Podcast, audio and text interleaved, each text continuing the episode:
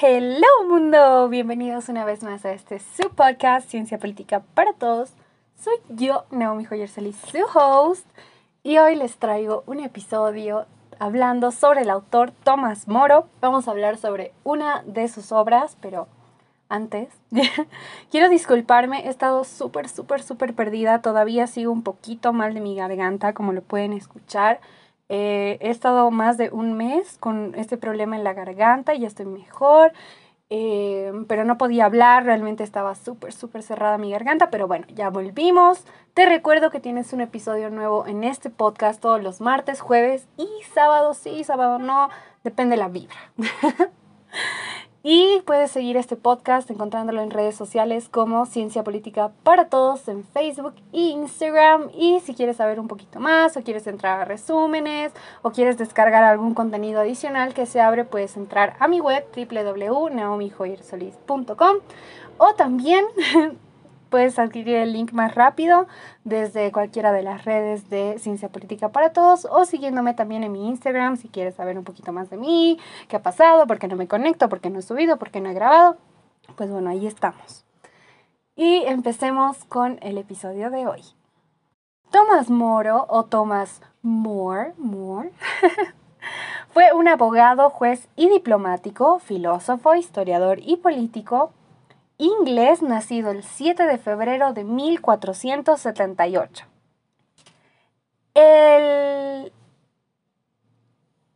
conocimiento de Tomás Moro y una de las críticas más grandes que él hizo se ven reflejadas en su obra Utopía, que es la obra que vamos a desarrollar en el episodio de hoy.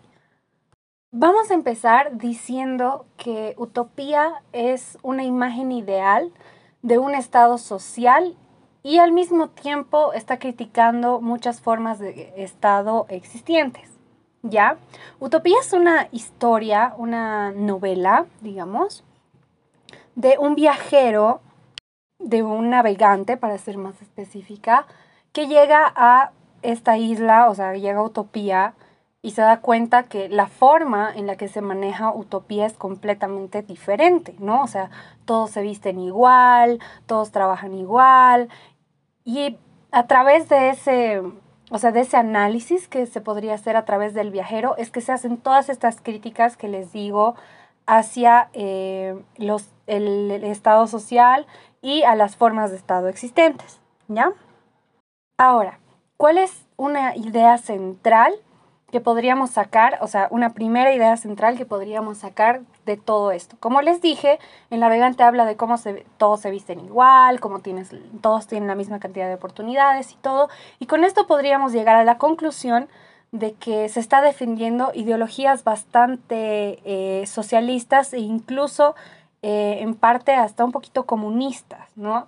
Pero esa es una idea central, ¿ya? Entonces, al llegar a Utopía y ver que todos tienen lo mismo, se podría decir que era un estado muy, muy dentro de un socialismo ideal, eh, todos tienen igual, o sea, no hay diferencias, y ahí empieza una crítica hacia una hacia un tipo de parte de la sociedad europea que es una parte eh, privilegiada, ¿no? Es una parte noble, o sea, está criticando cómo los nobles tienen tantas oportunidades, cómo tienen todo, y cómo en utopía todos tienen lo mismo todos igual, o sea, nadie le falta nada, ¿no? Es, utopía es un estado idóneo, ¿no? Para el navegante.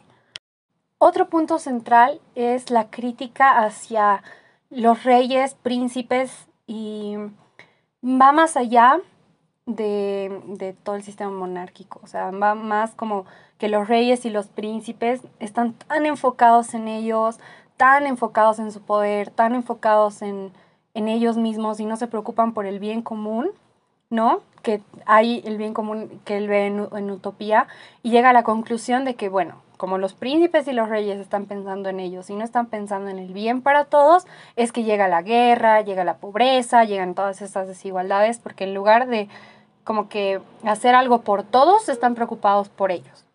Él nota, o sea, como en Utopía no hay estos sentimientos de orgullo, no hay envidia, no hay esa crítica, no hay ese yo, yo, yo, yo, sino que todos están preocupados por el bien común, ¿no? O sea, todos eh, ponen de lado todo, todo, todo, todo sentimiento eh, individualista, por así decirlo, que tienen y lo ponen, o sea, en práctica para que todo, todo, todo sea por el bien común, ¿no? Así en utopía todos quieren que todos estén bien, que nadie le falte nada, todo así on power, así en el momento.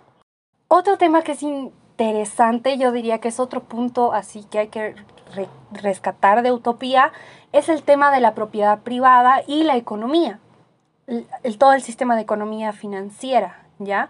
O sea, para utopía, o sea, para la mentalidad de la gente en utopía, la propiedad privada y la economía son la raíz de todos los males. Así, por lo tanto, en Utopía no hay propiedad privada y no hay economía. Por eso les decía al principio que tiene ideologías este, bien socialistas, ¿no? Bien de todo es de todos, todo para todos y, nada es privado porque a raíz de, de, la propiedad privada, de, del sistema económico financiero, eh, de los pensamientos individualistas y todo, como les decía, que criticaba el navegante eso a los reyes y a los príncipes de Europa, eh, es que surgen los problemas, ¿no? Entonces, si no hay ese pensamiento individualista y no hay propiedad privada y no hay nada que fomente ese individualismo, entonces no hay problemas. Y el último punto destacable para mí de utopía es cómo todos em, tienen ese pensamiento de iguales y todos se subordinan, o sea, de manera voluntaria y gustosos para el bien social.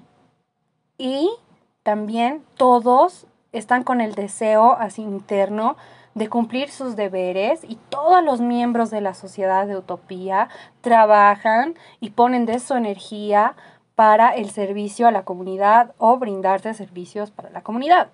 Entonces, Utopía es eso, ¿ya? Esas son las ideas centrales de Utopía. Utopía es esta isla de condiciones perfectas en las que a nadie le falta nada. Y por eso también muchas veces, así ya poniendo de lado un poquito todo ese tema teórico, escuchamos mucho ese término, ¿no? Es que es muy utópico, ¿no? Es que es muy, ah, ¿no ve? Es un ideal, ¿no? Entonces, Moro crea este ideal de Estado, de figura de Estado, ¿no? Y por eso es que Utopía, y en especial Tomás Moro, está tan reconocido a diferencia de otros autores, porque ya trae esta obra que está un poquito, mucho, mucho, mucho, un poquito más trabajada y tiene todas estas ideas que hemos hablado en otros episodios del socialismo, por ejemplo, pero implementadas, ¿no? Entonces, ¿cómo se vería, ¿no? Eh, ahora también podríamos entrar a criticar la obra de, de, Moro, podríamos criticar Utopía y verlo desde otro lado, ¿no? Y decir, no, pero si todos se subordinan, pero si todo esto, todo esto, no hay, se pierde la individualidad, ¿no? Entonces también veamos el otro lado, ¿no? O sea, ya, no, no hay pensamientos individuales, ¿no? Todos se subordinan, o sea, nadie está así como que, que velando por uno, ¿sí? Pero no hay, se pierde esa, esa magia que tenemos todos, yo creo, como individuos, ¿no? Pero podríamos entrar a criticarlo, pero eso ya sería otro episodio. Este episodio era para hablar de ideas centrales de Utopía de Tomás Moro. Espero te haya gustado. Nos vemos el jueves con otro episodio de tu podcast Ciencia Política para Todos. No te olvides, soy Naomi Joyer Solís. Te mando todo, todo, todo, todo mi amor. Que estés muy bien. Nos vemos. Chao, chao. Sometimes I just don't know what to do.